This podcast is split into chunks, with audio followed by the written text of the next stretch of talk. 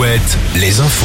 Fabienne Lacroix, bonjour. Bonjour Julie, bonjour à tous. À tous. Prudence sur la côte cette semaine. Un nouvel épisode de Grande Marée débute ce lundi, coefficient de 100 et 105 pour aujourd'hui. On montera jusqu'à 112 mercredi matin.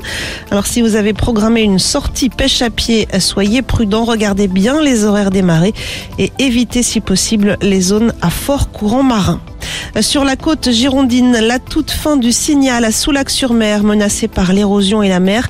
L'immeuble avait dû être évacué en 2014.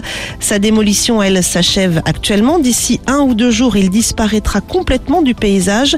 Un double sentiment de soulagement et de nostalgie pour Soulac. Frédéric Boudot, le directeur de la communauté de communes. On est sur un sentiment qui est assez ambivalent quand même. Pour les, copropriétaires, c'est quand même la perte d'un bien auquel ils étaient attachés, la perte affective et les souvenirs qui étaient attachés à, ce bâtiment. C'était pas un, un bâtiment d'une grande qualité architecturale, mais par contre c'était un bâtiment qui était très agréable à vivre. Les souvenirs de vacances, euh, la plupart étaient très attachés à Soulac-sur-Mer. Et puis effectivement, d'un autre côté, il y a aussi une forme de soulagement de la population, puisque ça fait une quinzaine d'années que ce bâtiment-là, c'est un c'est un peu le symptôme ou le symbole de l'érosion, alors que la ville de Soulac a fait beaucoup d'efforts pour valoriser son patrimoine et préserver son environnement, et notamment sa plage centrale, qui, est une très belle plage urbaine.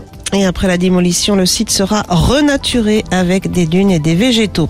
Autre chantier dans la Vienne, cette fois celui du pont de Bonneuil-Matour. Les travaux reprennent ce lundi après une interruption suite à des mouvements constatés sur une des piles du pont. Les éleveurs de volailles des Pays de la Loire appelés à manifester cet après-midi à Nantes devant la préfecture. Ils demandent le versement rapide des indemnisations liées à la grippe aviaire. Les sports avec un premier trophée pour les basketteurs angevins. Le club de l'Étoile Angers, promu la saison dernière, a remporté la finale de la Leaders Cup de Pro B en battant hier Boulazac 88-72.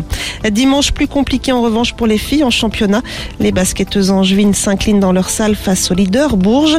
Défaite également des Vendéennes de La Roche à domicile face à Saint-Amand. Et puis en foot, Nantes battue hier à Lens. Score final 3 buts à 1 pour les nordistes. En tête de la Ligue 1, Paris et Marseille ont gagné.